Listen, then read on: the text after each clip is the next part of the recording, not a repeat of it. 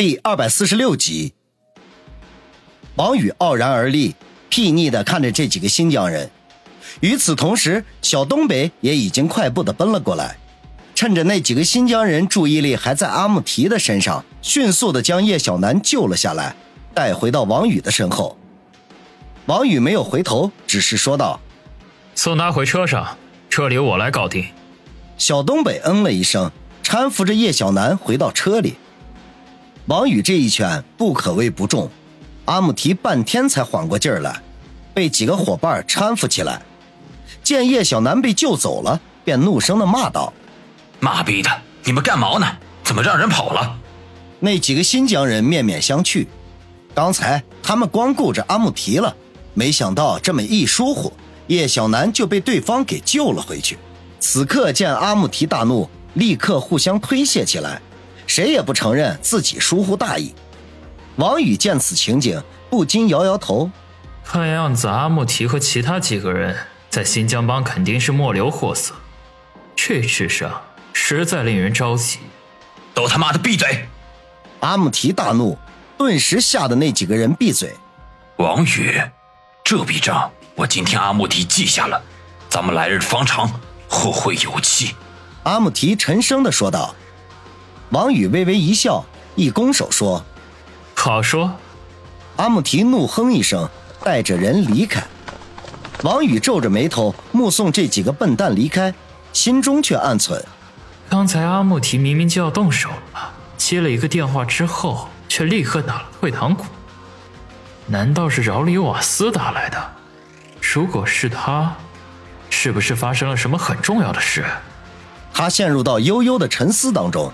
半天才听到小东北在身后喊道：“宇哥，谢警官叫你。”王宇吐了口气，转身回到车前，只见叶小楠身上披着一件肥大的衬衫，正透过车窗，一脸阴沉的看着他。小东北则穿着黑色背心站在车外，不敢朝车里看一眼。王宇微微一笑，毫无顾忌的拉开车门，钻进车里，挨着叶小楠坐了下来。叶小楠的衬衫紧紧的裹着上身，可是，一双大腿却暴露在外面，令人垂涎。王宇曾经看过他的媒体，可是仍旧忍不住狠狠的吞了一口口水，喉咙里发出咕噜一声。叶小楠顿时恼怒的斥道：“姓王的，你想死是不是？”王宇呵呵一笑，收回目光，面色凝重的说：“叶警官，把东西拿出来吧。”什么东西啊？叶小楠没好气的说：“ 当然是你用生命保护的东西喽。”滚一边去！叶小楠把头别了过去。叶警官，看来你是找到有价值的线索了。王宇刚才只是试探，见叶小楠此刻的表现，心中已经有数。叶小楠沉默了片刻：“王宇，你去把我手枪给我找回来，我就告诉你是什么线索。”这个好办啊！我叫小东北去。王宇闻言大喜，立刻说道。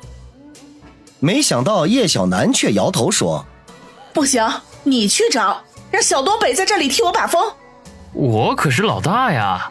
王宇不甘心的说道。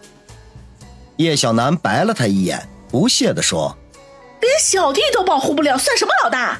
你要是不去，就别想知道我得到了什么线索。”王宇无奈的摇了摇头。好，好，好，我去。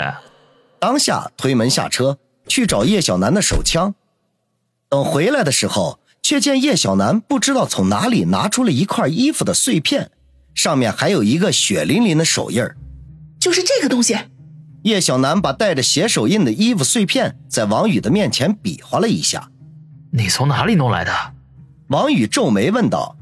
隐约间，竟然闻到一股尿骚味儿。正从衣服碎片上弥漫出来，再混合着淡淡的血腥味令人有些作呕。哼哼，在瓦斯那个垫子后面的垃圾桶里，叶小楠洋洋得意地说：“难道这衣服碎片和那几起杀人案有关？”王宇对于刑侦方面一窍不通，不知道叶小楠弄这么一块破布片有什么用。我们可以通过化验血手印上的 DNA 来进行对比。以此来判断这个血迹是谁的。如果是运气好的话，还可以直接锁定犯罪嫌疑人。叶小楠笼统地说。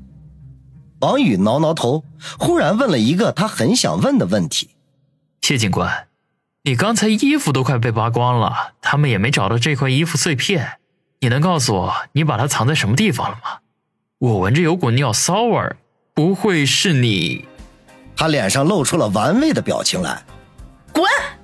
叶小楠暴怒，一脚将他踢下车，同时将黑洞洞的枪口对准了他。姓王的。这次我可是打开保险了啊！谢警官，我送你回家吧。小东北半路下车，王宇殷勤地对叶小楠说：“这个时候，距离他们从那条昏暗的胡同里出来，已经足足过去了半个小时。我这个样子怎么回家啊？”叶小楠恼怒地说道。王宇挠挠头，这说的也是，叶小楠毕竟是个二十多岁的姑娘，这般深更半夜衣衫不整的回家。肯定没办法向家里人交代，要不然我给你在酒店开个房间吧。王宇又试探的问，结果话音还未落下，后脑勺已经被冰冷的枪口顶住。叶小楠凶巴巴的说：“姓王的，你想干什么？你又想打我的主意？你也得问问我手里的枪答不答应。”大姐，你想去哪儿啊？王宇欲哭无泪。哼，反正我不去酒店。叶小楠不快地说：“王宇叹了口气，想了想，说道：‘哎，要不然我送你去我朋友那里住吧。’男的女的？”叶小楠警惕地问。“当然是女的。”王宇心中一喜，暗道：“有门他想尽快给叶小楠安排个住处，要不然拉着这么一位衣冠不整的大美女走街串巷，他怕自己一时精虫上脑，给人家给推倒了。当然。如果仅仅如此，他并没有什么心理障碍。这要命的是啊，这位大美女手里头可带着真家伙呢，这动不动就要拿着枪爆头，换谁谁也受不了啊！女的，哼，是你的姘头吧？叶小楠不屑地说：“什么姘头啊？话怎么说那么难听啊？是我妹妹的同学家，母女相依为命。”王宇有些生气地说。嘿嘿嘿，我们向来管黑老大的情妇叫姘头。叶小楠也觉得自己说的过分，忍不住笑着分辨。王宇一阵暴汗，苦笑说道：“我怎么又成黑老大了？烧烤间管事儿的，手下还带两个小弟，不是黑老大是什么？”叶小楠揶揄的说：“大姐，我充其量也就是个小混混。哎，我说到底行不行啊？送你去我妹的同学家。”王宇恨不得一头撞死在方向盘上。叶小楠沉吟了一下，摇头说道：“不行，眼看就快半夜了，会打扰到人家的。”王宇长叹一声：“唉，那只好就这样开车在大街上瞎逛了。不过事先声明，如果出了什么事情，你可别怪我。在大街上闲逛怎么行？我刚才惊吓过度，必须得找一个地方好好睡一觉才行。”没想到叶小楠却大摇其头，砰砰砰！王宇开始拿头撞方向盘，口中大呼着：“姐呀，你说你想要去哪睡觉？就算是上火星，哥们今天都送你去。”叶小楠呵呵一笑：“呵呵，那你得有那个本事才行啊！我想好了，去你家。”什么？王宇打开车门，想跳下去自杀。你给我好好开车啊！叶小楠拿着枪比划着。王宇哭丧着脸说道：“大姐，给我一个理由好吗？